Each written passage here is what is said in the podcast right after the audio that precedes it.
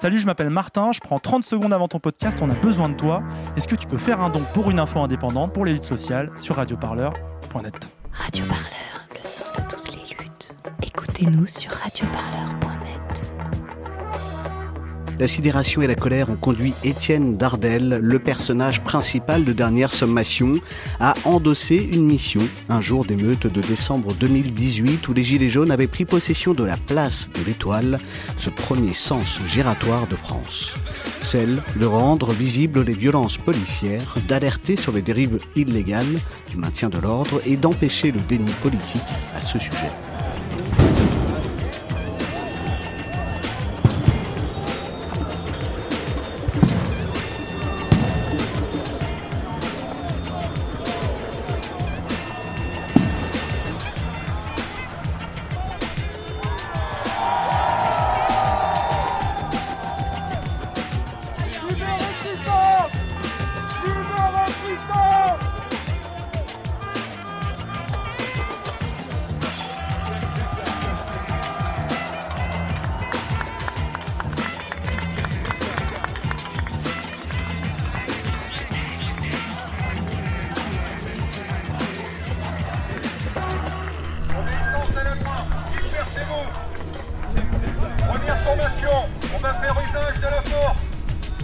David Dufresne, bonjour. Bonjour. Dernière formation, s'installe normal dans mon quartier, la violence devient un acte trop banal alors Partir un peu dans les banlieues, regarde ta jeunesse dans les yeux Toi qui commandant au lieu, mon appel est sérieux On ne prend pas ça comme un jeu car les jeunes changent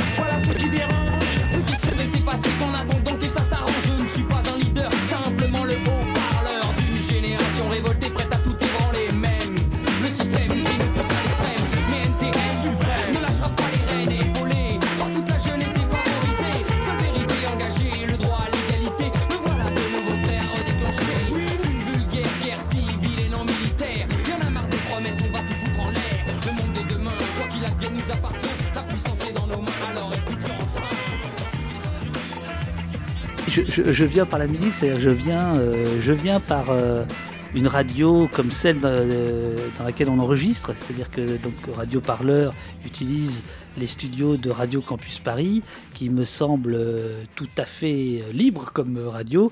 Et moi, quand j'ai 14 ans à Poitiers, en 82, 84, euh, je, je fais une émission sur le rock. Et puis je décrète que, euh, comme la publicité est autorisée, euh, que c'est fini les radios libres. et donc je lance un fanzine. Et en fait, tout part de là. C'est-à-dire que de- de- depuis, j'ai toujours été euh, intéressé par les nouveaux modes d'expression, etc. Donc moi, c'était c'était le fanzine. C'était c'était même pas en photocopie. Les photocopieuses existaient, mais c'était pas c'était pas tellement ça. C'était l'offset de bureau. Et une des raisons pour lesquelles je faisais ça, c'était aussi pour obtenir des disques que je ne pouvais pas m'acheter. Euh, donc ça aussi, c'est le côté débrouille, euh, voilà. Et donc euh, oui, oui, je, vraiment, comme dirait Johnny, je, viens de là, quoi. Je, viens du punk rock, du, du, du, du rock garage des années 60. Puis par la suite du rap qui va, qui, va, qui va aussi bouleverser pas mal de choses dans ma vie. Mais objectivement, aujourd'hui, euh, euh, je suis un vieux qui écoute euh, sa jeunesse. Quoi. Je, veux dire, je, je sais pratiquement rien de ce qui se fait aujourd'hui. J'imagine qu'il y a plein de trucs formidables, mais, mais je suis pas dedans.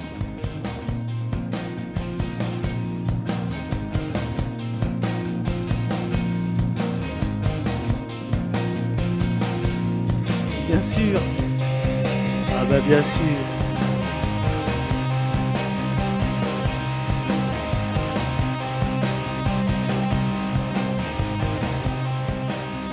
Les Tugs.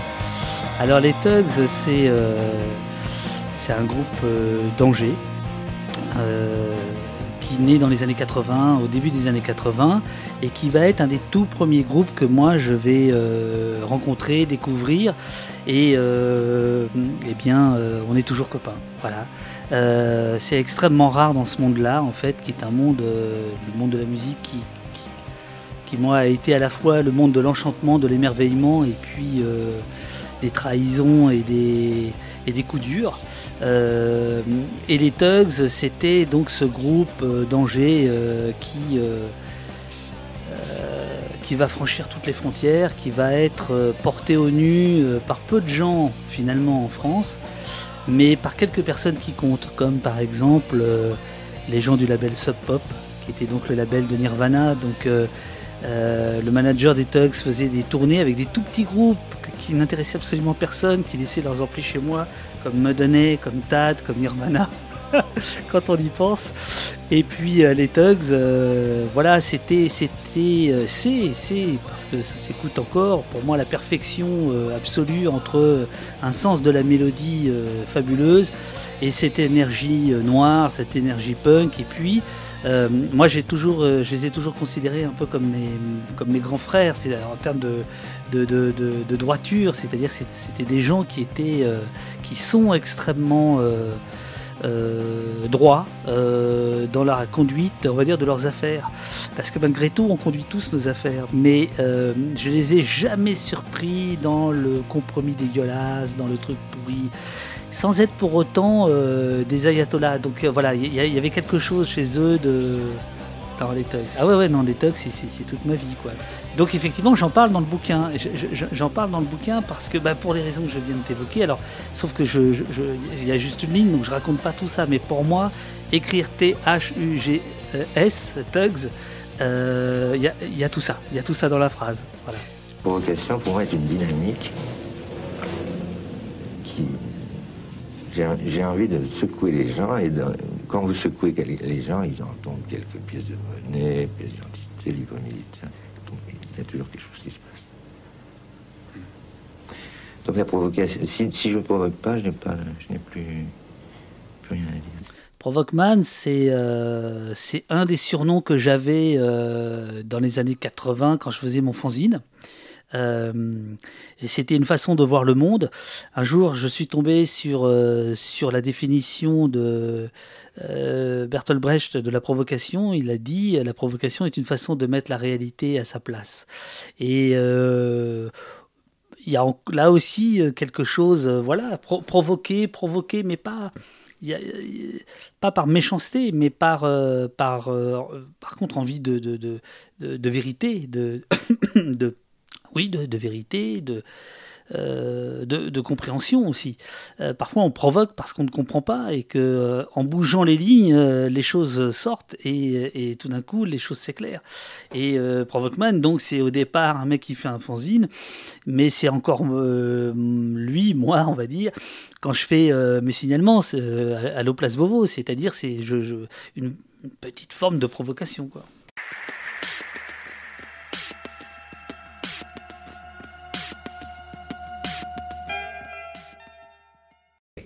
Bonjour à tous. Exceptionnellement, et en raison de l'importance de l'actualité et de la gravité des événements, vous me retrouvez donc en studio. Pas de samedi chez vous aujourd'hui. Il devait avoir lieu Porte de la Chapelle avec Frédéric Fajardi, auteur de romans policiers. Nous le retrouvons samedi prochain, 13 décembre, mais d'ores et déjà, nous le remercions de sa compréhension. L'actualité prime tout. Donc, un jeune homme de 22 ans, Malek Ousekine, étudiant à Dauphine, est mort cette nuit rue Monsieur-le-Prince à Paris. Bien sûr. Le mouvement de protestation des étudiants et des lycéens de France a tourné au drame. 68 et 86, qui pourtant ne se ressemblent pas, ont donc aujourd'hui un point commun, la mort. Plusieurs témoins ont vu la scène dramatique et mettent en cause le comportement de la police. Ah oui, alors là, euh, là, là, là, il y a effectivement beaucoup de choses, c'est-à-dire euh, dans le roman, le, le, le, le, le personnage principal, on va dire, euh, explique à un flic à qui il avait donné, à qui il a donné rendez-vous dans un vieux restaurant qui existe toujours, qui s'appelle le Polydor, rue Monsieur le Prince, et il, le- fait par, par provocation. Euh, pour lui montrer l'entrée euh, de, la, de cette... de cet immeuble où effectivement Malik Ousekine a été frappé à mort par des policiers. Euh, il y a eu une tentative ces dernières semaines de révisionnisme par rapport à ça, à dire qu'il fallait oublier le syndrome Malik Ousekine, que de toute façon ça n'avait pas tout à fait existé, qu'il n'était pas mort des coups mais d'autres choses. Bon, malheureusement pour tous ces gens-là, la, justice pour une fois est passée puisque les policiers ont bien été euh, condamnés à l'époque euh, au bout d'un certain nombre d'années, euh, pour tentative de, enfin pour meurtre tentative de meurtre. Attends, c'est quoi déjà? Coup ayant entraîné la mort sans intention de la donner. Coup ayant entraîné la mort sans intention de la donner. Mais ça veut bien dire que Malik Ousekine est mort des coups de matraque euh, de la police en décembre 1986. Euh, effectivement, comme le dit, alors je pense que c'est Noël ma mère qu'on entend, donc ça c'est assez drôle parce qu'il y, a- tout qui se télescope. Et, et en plus, donc il annonce un, là dans ce qu'on écoute, là, ce qu'on il annonce un auteur de polar, Fajardi. Donc c'est assez, assez étonnant ce télescopage là comme ça. Euh, et on voit, on mesure quand même, euh, on, mesure quand même la différence. hein. C'est-à-dire qu'en 86, on est euh, encore euh, dans des. euh, je pense même pas que TF1 soit déjà privatisé. Toutes les télés sont encore publiques et dans le jargon du métier, ils cassent l'antenne pour parler de la mort d'un manifestant. Je veux dire qu'on n'a pas vu ça pour Steve, on n'a pas vu ça pour Zineb Redouane, par exemple. Donc là, on voit que on n'a pas tout à fait progressé de ce point de vue-là. Alors Malik Kossikine, en effet, euh, dans, le, dans, le, dans le roman, euh, le personnage principal dit à ce flic, euh, c'est là où je suis né. J'avais 18 ans. Et alors s'il y a un passage autobiographique, c'est vraiment celui-là. C'est-à-dire qu'en effet, en 86, je, je manifeste comme d'autres. Exalté par cette idée que euh, euh, on va peut-être occuper la Sorbonne, ce qui n'avait pas été fait depuis 68, exalté par les lumières de la ville, euh, la nuit, misérable petit feu de camp sur le boulevard Saint-Michel, et puis tout d'un coup c'est Honda qui démarre, et là vraiment la, la mort aux trousses pour lui, Malik Ousekine, et puis, et, puis, et puis la frousse pour tous les autres. quoi. C'est-à-dire, voilà. Et ça, ça m'est vraiment resté. C'est-à-dire comment la, comment l'appareil d'État peut euh, se déclencher de manière extrêmement violente avec ces voltigeurs. Et évidemment que ça restera euh, quand je vais découvrir comme d'autres, les violences policières euh, sur les, lycéens de, décembre 2018 et les gilets jaunes de novembre, décembre et ainsi de suite, 2018-2019. Et donc il y a, toujours cette idée-là. Et donc quand la préfecture de police de Paris réactive les voltigeurs, Ce qu'on appelle les BRAVM, les BRAVM, voilà, les brigades de répression euh, anti-violence mo- motorisées ou mobiles. Euh, alors, il y, a- il y a un distinguo à faire, c'est que en réalité, euh, euh, les voltigeurs euh, en 86, euh, on avait, on avait un pilote. Et on avait un mec qui frappait derrière, qui était assis derrière, qui, qui frappait derrière. Logiquement, les braves sont vendus, mais euh, il y a des images qui montrent que ce n'est pas ça, mais sont vendus comme un moyen de transport en fait pour aller plus vite d'un endroit à un autre, euh, et pas pour et pas pour taper, pas pour euh, pas pour cogner. Et donc c'est comme ça que Castaner et d'autres se défendent en disant non non on ne réactive pas les, les, voltigeurs. Mais ça c'est de la poudre aux yeux. Je, je, veux dire que bien sûr que c'est une, une, réactivité réactivation euh, de, de, de ça. Et donc ça, ça, ça c'est, extrêmement préoccupant. Voilà. Exilé au Canada pendant plusieurs années, Dardel, le personnage principal de ce livre, est surpris à son retour par l'enférocement des forces de l'ordre. Et je cite, Le monde avait bien basculé, ce qui n'était qu'un mythe de sa jeunesse. Les snuff movies étaient devenus une réalité. Sa réalité, son quotidien, le trépas live, les gueules cassées en direct, les mutilés sous ses yeux. Ce monde qui a basculé, c'est le nôtre. Pourquoi avoir choisi la fiction? Il y, a, beaucoup de raisons.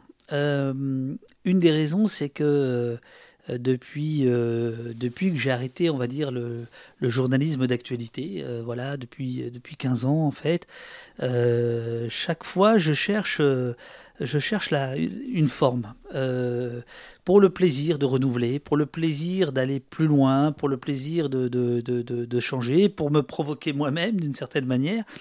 Et euh, j'ai dans mes dernier livre depuis en fait Tarnac. Après, il y a eu euh, New Moon sur, euh, sur un club rock justement de, Pigalle ou le, ou le bouquin sur Brel qui est une, espèce d'introspection euh, de, la France d'aujourd'hui.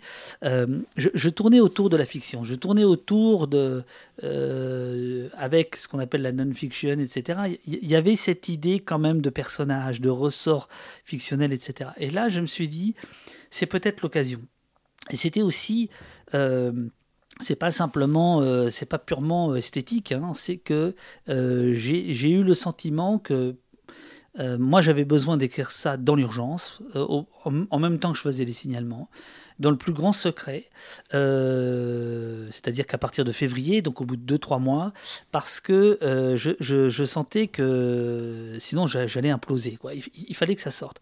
Et pour moi, l'avantage de la fiction, c'est que euh, le jour le plus long, on vous raconte en deux heures le débarquement.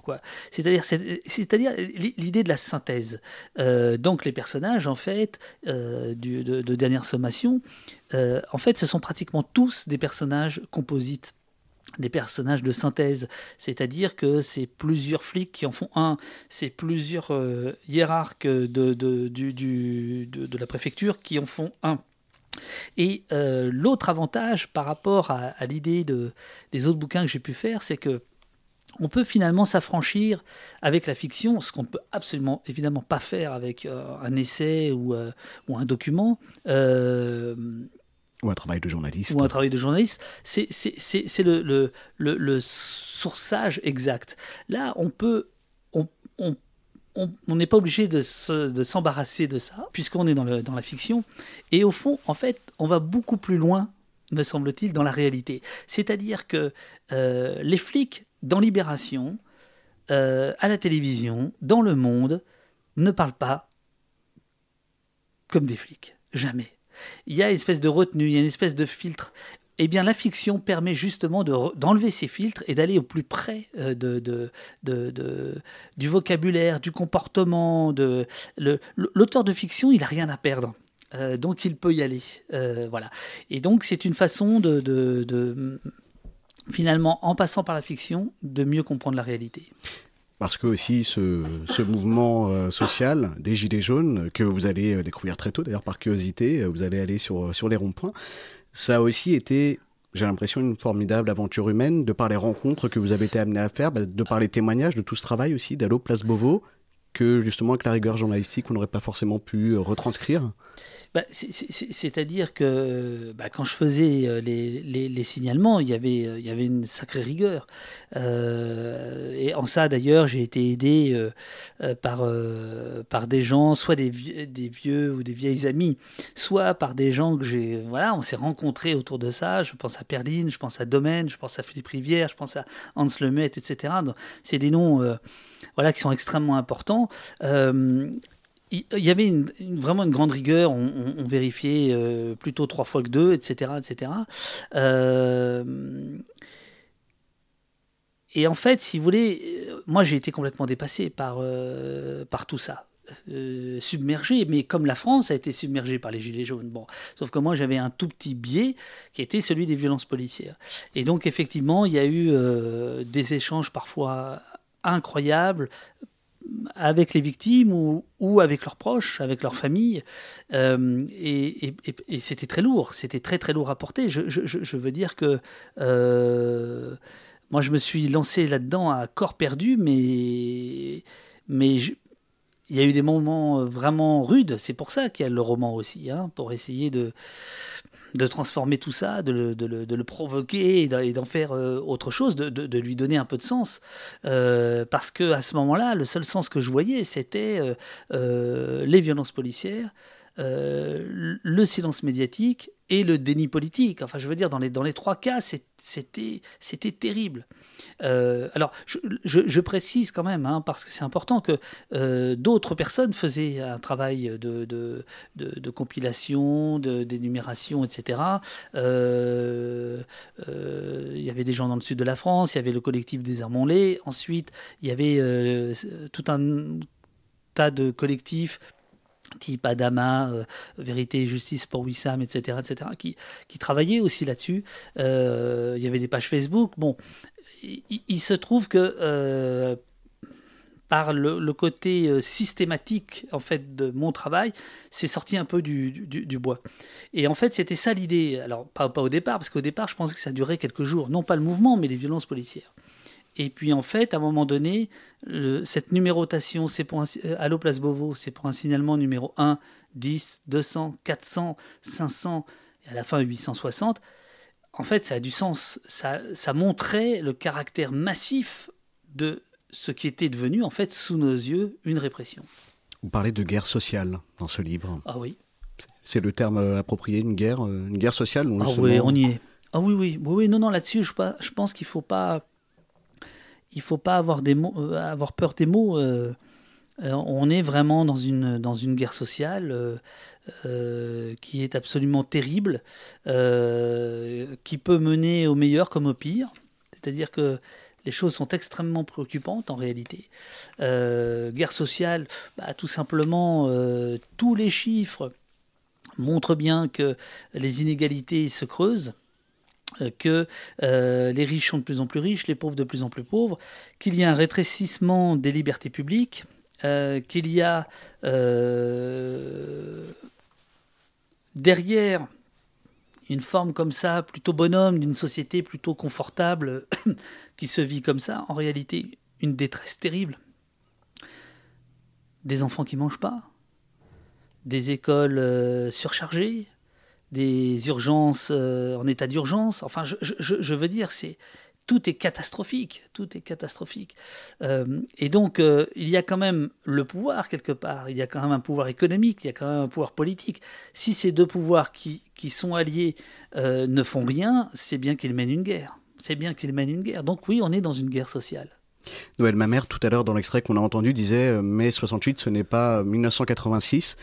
Euh, est-ce que, quelque part, du point de vue de l'histoire, avec un grand H, le mouvement des Gilets jaunes, euh, est-ce qu'il ressemble à mai 68, à l'insurrection de la Commune? C'est des références historiques, notamment, euh, qu'on va retrouver euh, dans votre ouvrage. Est-ce qu'on est Alors, aux prémices d'une révolution? So- 68, euh, pas, trop, mais d'un point de vue militaire, on va dire, des barricades, le feu dans les beaux quartiers à Paris, il faut remonter à la commune. Il faut remonter à la commune.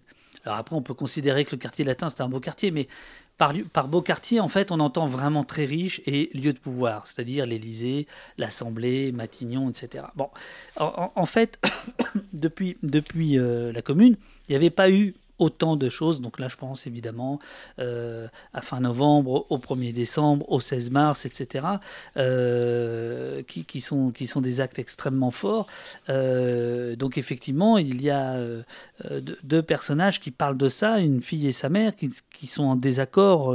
La, la mère est tient un rond-point, euh, elle est plutôt, elle est plutôt facho, et, et- sa fille, elle se parle plus depuis très longtemps. euh, sa fille, on comprend qu'elle est plutôt une émeutière, et euh, et, et eh bien, les Gilets jaunes vont faire en sorte que ces, ces- deux personnages se mettent à, à se reparler. Un drame va, va survenir et va, va- va encore plus associer ces, ces deux personnages. Et si on doit retenir quelque chose de 68 dans les, dans les, dans les Gilets jaunes, en tout cas dans, dans, ce qui, euh, dans ce que moi je raconte là dans Dernière Sommation, c'est-à-dire l'insurrection ou la pré-insurrection et la répression, ce qu'on peut retenir, c'est la poésie des murs. Et c'est pour ça que chaque chapitre euh, ouvre sur un graffiti qui a été réellement euh, posé quelque part à un moment donné pendant tous ces mois-là par euh, des, une main, une, main ou des mains, hein, enfin voilà, par, des bombes aérosols.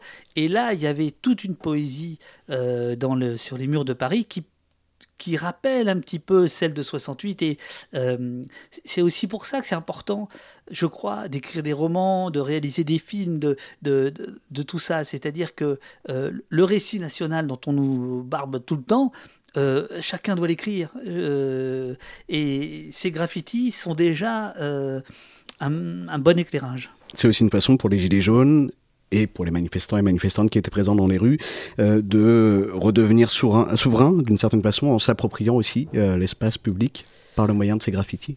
Ah ben, c'est- tout l'enjeu euh, de ce qui se passe et de ce qui s'est passé les samedis. C'est évidemment ça qui, moi, m'a m'a absolument passionné euh, euh, chaque samedi, euh, que ce soit à Paris, que ce soit à Nantes, que ce soit à Toulouse, à Bordeaux, à Rennes, dans des plus petites villes, c'est cette idée que l'espace public, il se prend, hein, il se prend, il se laisse, il se gagne, il se perd, etc. Tout le bouquin est là-dessus. Et, et en, fait, toute la contradiction euh, qui est là, elle est portée par euh, un service à Paris, un service de police, euh, le- la, la direction de l'ordre public et de la circulation, euh, qui est ce service qui, qui- qui gère justement l'espace, hein, qui gère la chaussée, on va dire. Et donc l'ordre public et la circulation. L'idée que on peut manifester, mais il faut pas troubler l'ordre public, etc. Euh, ben, c'est un des personnages Le fameux Dom. voilà, Frédéric Dom, c'est un des personnages qui, qui est un peu en vis-à-vis de l'autre, euh, de, de Dardel, euh, parce que toute la question est là. Et alors moi, j'aurais plutôt euh, très clairement euh, tendance à penser que dans un pays comme la France, euh, euh, 1848, la Commune, 1789, 68, 36, on sait plutôt faire en, termes de prise de, prise de rue. Donc c'est voilà, c'est absolument, pour moi, c'est absolument palpitant.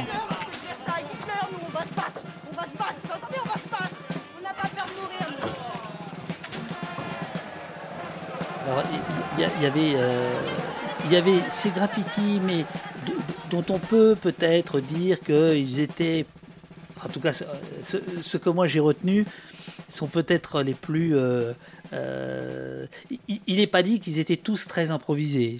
Je, veux dire que peut-être que certains étaient déjà pensés, euh, un peu comme l'atelier populaire de, de, de- de 68, hein, qui, avait pensé à des slogans, etc., euh, où il y avait des clins d'œil. euh. En revanche, là où il y a eu une libération de la parole extraordinaire, et alors la parole populaire, c'est sur les gilets eux-mêmes. Euh, donc le travail de Ils plein la d'eau. police, on a la peau dure. Voilà, Tout- tout- tout- toutes ces choses-là, c'est-à-dire tout ce qui était écrit, tout ce qui est écrit encore sur au dos des, des, des- des gilets jaunes. Il y a des gens qui font un travail extraordinaire qui s'appelle plein le dos, euh, qui est donc une feuille euh, à trois pliée en quatre ou en huit, enfin qu'importe. L'esprit fanzine d'ailleurs, là on, on- on y revient, et qui a photographié comme ça, qui a documenté comme ça depuis le début du mouvement des, des centaines de gilets euh, euh, calligraphiés, etc. Avec là des messages magnifiques, absolument magnifiques. Euh, et ce qui est absolument désolant, c'est que euh, cette, cette culture spontanée, cette, c'est- beau comme les cahiers de doléances de, de 1789, quoi. Voilà. Et que peu de gens, on va dire, du pouvoir aient eu euh, l'amabilité de regarder un petit peu ce qui était écrit. Rien que ça. Rien que ça, ça aurait été pas mal. Dans le monde entier, faut que vous le sachiez, c'est la révolution. On devient tous détraqués. Macron est comme une allumette, il est à deux doigts de craquer. Gilets jaunes, quel est votre Fred métier Valdoise. Rage Against the Macron, ah bah, c'est encore un petit jeu de mots. C'est euh, Rage Against the Macron, bah, c'est on a la rage vraiment. Puis c'est la petite dédicace au, au groupe de rock des années 90. Et ça fera une bonne bande son, une bonne bande son, je crois, pour euh, les manifs. Quoi. Oh bien sûr, on a tous un gilet jaune dans la voiture hein, déjà. hein, merci Sarko. Et puis en plus c'est bien, c'est un symbole. Moi je travaille dans les espaces verts en ESAT avec des personnes handicapées. Et voilà, bah, c'est un truc de travailleur quoi. C'est vraiment, le symbole est pas mal quoi. C'est populaire, c'est le truc des gens qui, qui bossent, enfin ou qui bossent pas, hein, voilà. enfin voilà, c'est pas le costard, c'est pas voilà. Et puis c'est voilà, moi je suis je suis de gauche, donc euh, ma couleur c'est le rouge, voire le noir. Et ça c'est ça, ça dépasse justement tous ces clivages. Et bah voilà, y a pas de souci, je porte le gilet jaune. C'est un peu comme, euh, je sais pas si tu te rappelles, pendant les manifs euh, sur la loi travail, avec l'apparition du Black Bloc, à la télé on parlait que de violence. Certes, il y avait de la violence symbolique, on cassait des vitrines, enfin, voilà. Mais si tu lisais bien, il y avait des sous-titrages. Et ça, ça éclairait justement, ça éclairait beaucoup le pourquoi, en quelque sorte. Je pense que les messages qu'il y a dans- le dos des Gilets jaunes, c'est un, peu du même ordre. Il y, a des, il y a des perles, vraiment, il y a des choses, c'est, des perles. parce que, voilà. Pas du genre, euh, les enfants, papa est là pour euh, défendre vos droits. Ça, ça m'a vachement touché. ouais. Euh, je suis ric-rac. Voilà, c'est mélange d'humour et voilà, de revendication, ça j'aime beaucoup. Quoi. Il faut les deux, il y a de la colère, vraiment une co- colère, mais en même temps il y a de la joie. Il y a plus de références à 1789 qu'à mai 68, hein, dans les, Oui, oui, notamment oui. dans les références historiques des Gilets jaunes. Absolument, absolument. Euh, alors, ce que, ce que des historiennes qui travaillent sur ces questions-là euh, euh, disent, c'est que euh, la- l'avantage de 1789, c'est que c'est que c'est une victoire. 68, on ne sait pas trop finalement. Donc, quelqu'un qui est dans, le, dans, dans la, dans un esprit de révolte va évidemment plutôt célébrer des victoires que des semi-défaites ou des semi-victoires. Voilà. 68, c'est une victoire. Mais ce qui est terrible, c'est que les gens qui incarnent cette victoire, qui aujourd'hui se répandent, euh, les Romain Goupil, les Daniel Cohn-Bendit. Les Finkielkraut, enfin, je, je- je veux dire, euh, moi, je veux bien être croyant pour que Dieu me garde pour une fois de pas ressembler à ces gens-là plus tard. Je, je veux dire, c'est tellement, tellement incroyable, tellement incroyable.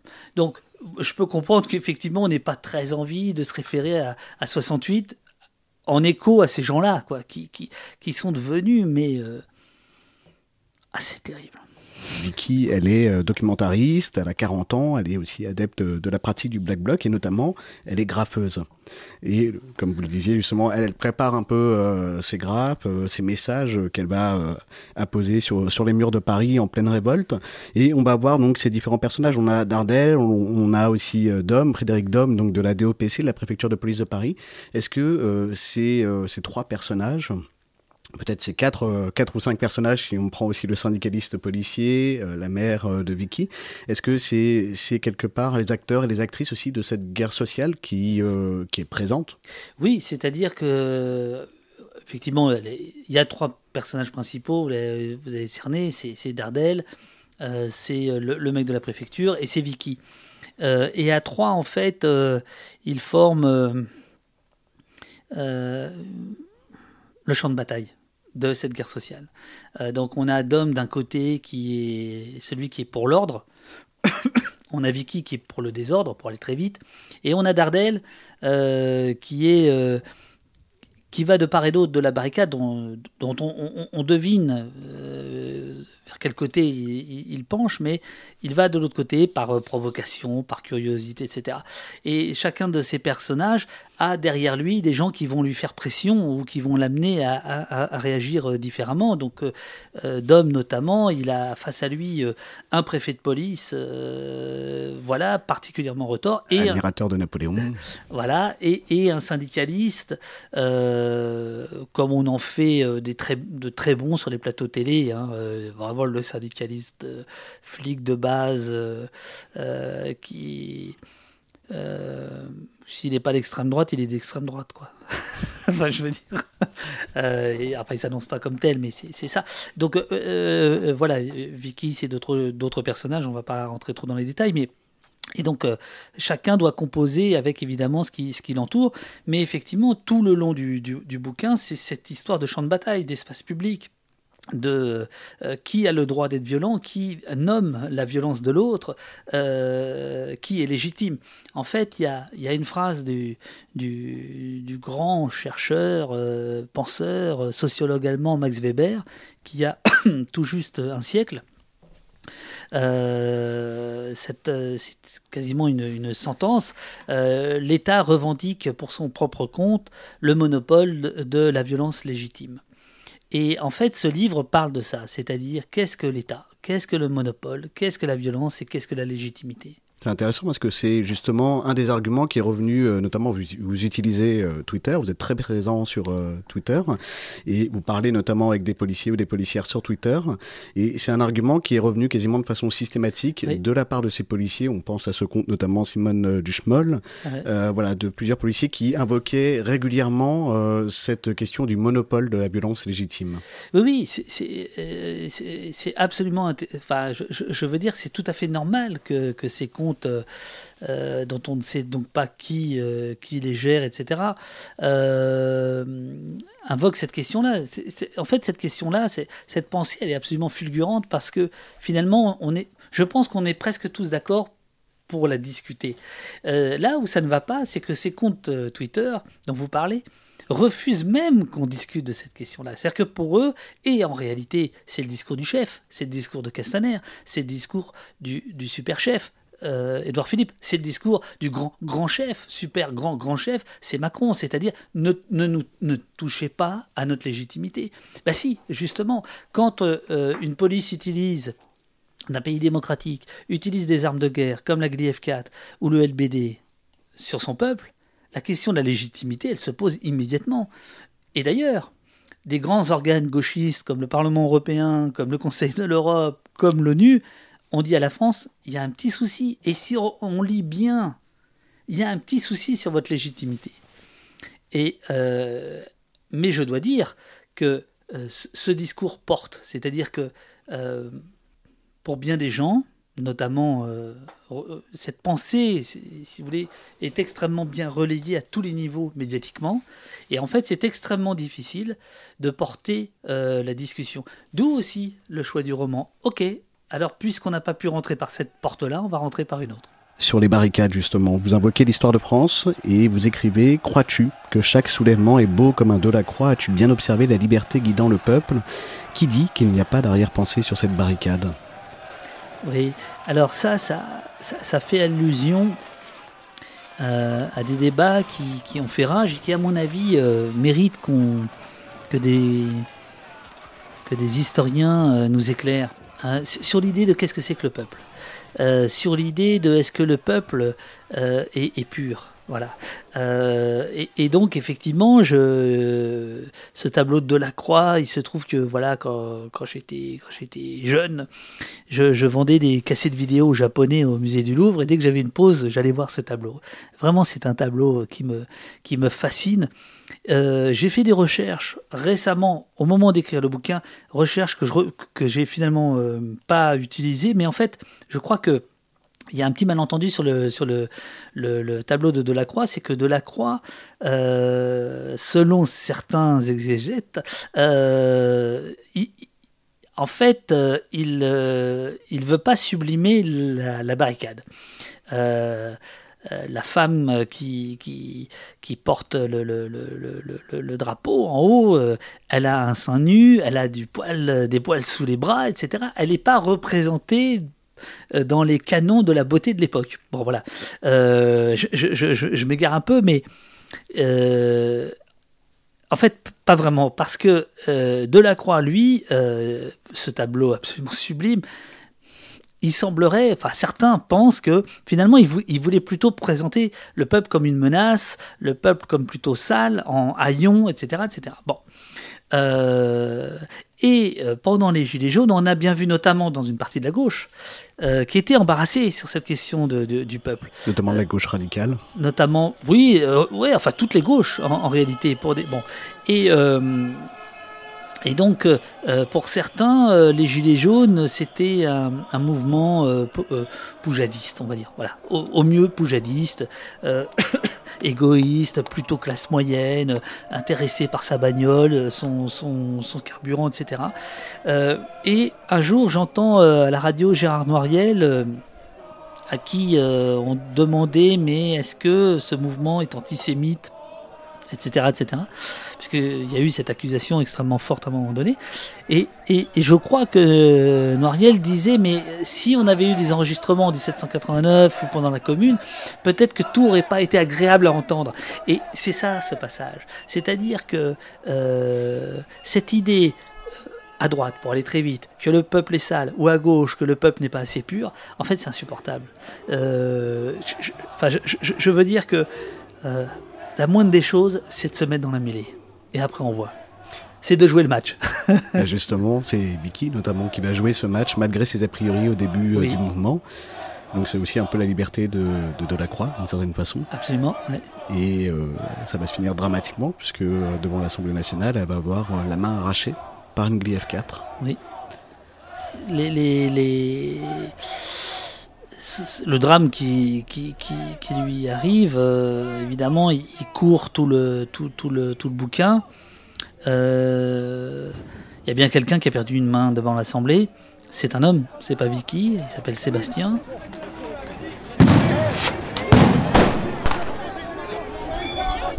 Non, non, non, évacue, évacue Une main arrachée, on va voir, il y a un mec qui a une main arrachée. Les gars, ça va Les gars, ça va Eh, prenez-le Faire comment C'est où ça va Fils de là Il a eu droit à cette phrase absolument dégueulasse d'un syndicaliste de police sur une antenne de télé euh, S'il a ramassé la grenade, c'est bien fait pour sa gueule, qui est quand même. euh. Il se penche, il récupère. Hum, J'ai très cru, mais c'est bien fait pour sa gueule. Pour essayer de. Mais ouais, mais ouais, mais si. qui est quand même. euh, Enfin, je veux dire. euh, là, on va quand même très très loin, quand même, dans le. Dans le, dans le dégueulasse, quoi. Et effectivement, euh, ça se passe devant l'Assemblée. C'est-à-dire que là, il y a quand même quelque chose d'éminemment symbo- symbolique. Euh, je ne crois pas que Sébastien Maillet, puisque c'est son nom, euh, comme les autres Gilets jaunes, voulait prendre l'Assemblée et voulait monter au perchoir. Je ne crois pas que c'était le but, mais il se trouve qu'ils étaient à, à, à, quelques mètres de ce deuxième, troisième lieu de pouvoir en France. Donc c'est quelque chose d'extrêmement important. Et là, euh, quelqu'un va perdre, va perdre sa main. Euh, et je, je, je, mets un cri. Euh, là aussi, c'est inspiré de plusieurs événements. Voilà. Un cri que j'entends encore, moi, presque tous les matins quand je me réveille. C'est ça qui est assez fou, c'est que en fait, je, je, me rends compte que au bout de 860 signalements, c'est le son qui qui s'est le plus accroché à ma mémoire en fait. Donc j'entends des cris, j'entends des insultes, j'entends des, des, saloperies euh, que j'entendais dans les vidéos quoi. Hein. Voilà. Euh, il y a une citation d'Emmanuel Macron qui est isolée en pleine page. Ne parlez pas de répression ou de violence policière, ces mots sont inacceptables dans un état de droit. Ces mots sont inacceptables dans un état de droit. Là aussi, il y a une volonté de, de placer les dirigeants, nos dirigeants, euh, face à leur responsabilité devant, devant l'histoire. Cette phrase, elle est absolument capitale. Euh, euh, c'est à ce moment-là, euh, elle est du mois de mars, donc j'ai déjà commencé je, à écrire, mais là, elle m'incite vraiment à continuer. Pourquoi? Parce que quand Macron nous dit que tel mot n'est pas prononçable, euh, et notamment donc deux mots, violence policière et répression, il nous dit on ne peut pas dire ça. En fait, qu'est-ce qu'il fait? Il nous empêche d'énoncer en deux mots les choses pour nous empêcher en un seul mot de les dénoncer. Et c'est là où je crois que les, les, mots ont leur importance et que le, c'est intéressant de se mettre dans la littérature parce que euh, effectivement ce passage-là, cet extrait-là, véridique, qui date du mois de mars 2019, euh, c'est le grand débat. Euh, Emmanuel Macron fait face à des agriculteurs et c'est une agricultrice jeune qui lui pose des questions là-dessus et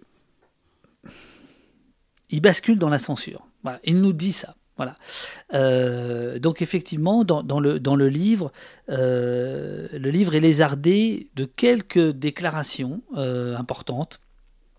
Une autre de, de, Nunez disant qu'il ne regrette pas ce qui s'est passé.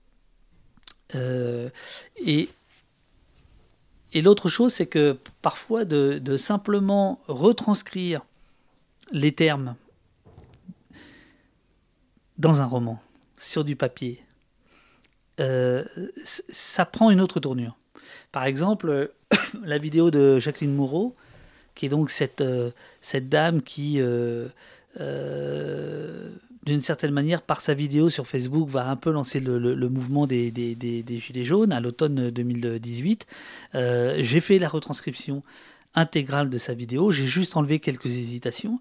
Je trouve son texte est d'une force incroyable dès lors qu'il est simplement composé dans une page joliment, euh, où là on n'est plus pollué par l'image, on se demande qui elle est, etc. On est focus, comme on dit au Québec, sur le sens et sur la construction, c'est-à-dire comment elle arrive elle monte euh, en quelques minutes dans une colère euh, au départ sourde, puis qui, de, qui, devient très profonde, et puis qui finit sur partager, euh, exprimer votre colère, etc. Enfin, c'est un texte magnifique. Voilà.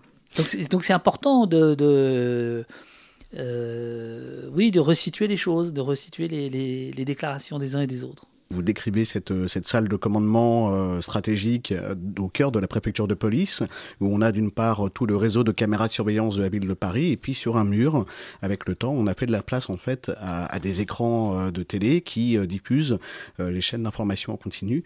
Euh, Effectivement, la, scène de la salle de, de commandement, en fait, de, la préfecture de police, si vous voulez euh, c'est de la fiction, mais tout est vrai. C'est-à-dire qu'elle est comme ça. C'est-à-dire que ça s'est passé comme ça.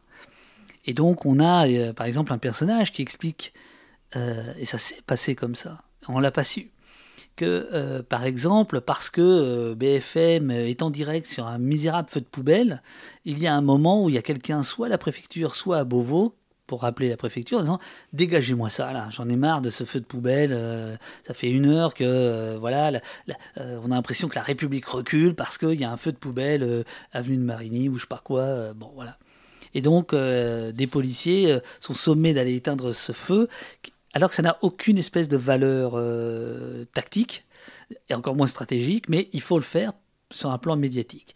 Et en effet, dans la salle de commandement de la préfecture de, police de Paris, il a fallu faire de la place pour euh, une, euh, un écran de chaîne d'info, puis une deuxième chaîne d'info, puis une troisième, puis bon voilà. Et donc, euh, y a si vous voulez, effectivement, c'était impossible pour moi d'é- d'éviter cette question de la co-construction de la réalité par la machine médiatique. Évidemment que la machine médiatique fait partie de la construction de la réalité. Je veux dire, sinon, euh, euh, enfin, je veux dire, c'est toujours très étrange de discuter avec des journalistes qui pensent qu'ils sont neutres, objectifs et que, euh, en gros, ils vous disent à longueur de temps quand vous les critiquez qu'ils servent à rien. Si on les écoute, ça sert à rien, euh, ça change rien, etc. C'est pas eux, c'est les faits. Mais non, bien sûr qu'ils font partie du, du- du truc. Alors après. Euh, le, truc qui était amusant avec l'interview de, France Inter, c'est ce que je leur ai dit, c'est que finalement, ils ont préféré attendre que je passe par la fiction pour m'inviter. Euh, c'est à mon avis là où, en fait c'est le, passage euh, le, plus- autocritique. Alors après, effectivement, euh, ce que Léa Salamé, alors d'autres journalistes, c'est marrant d'ailleurs, hein, euh, ont un peu de mal à comprendre dans le bouquin, c'est ma critique du monde médiatique.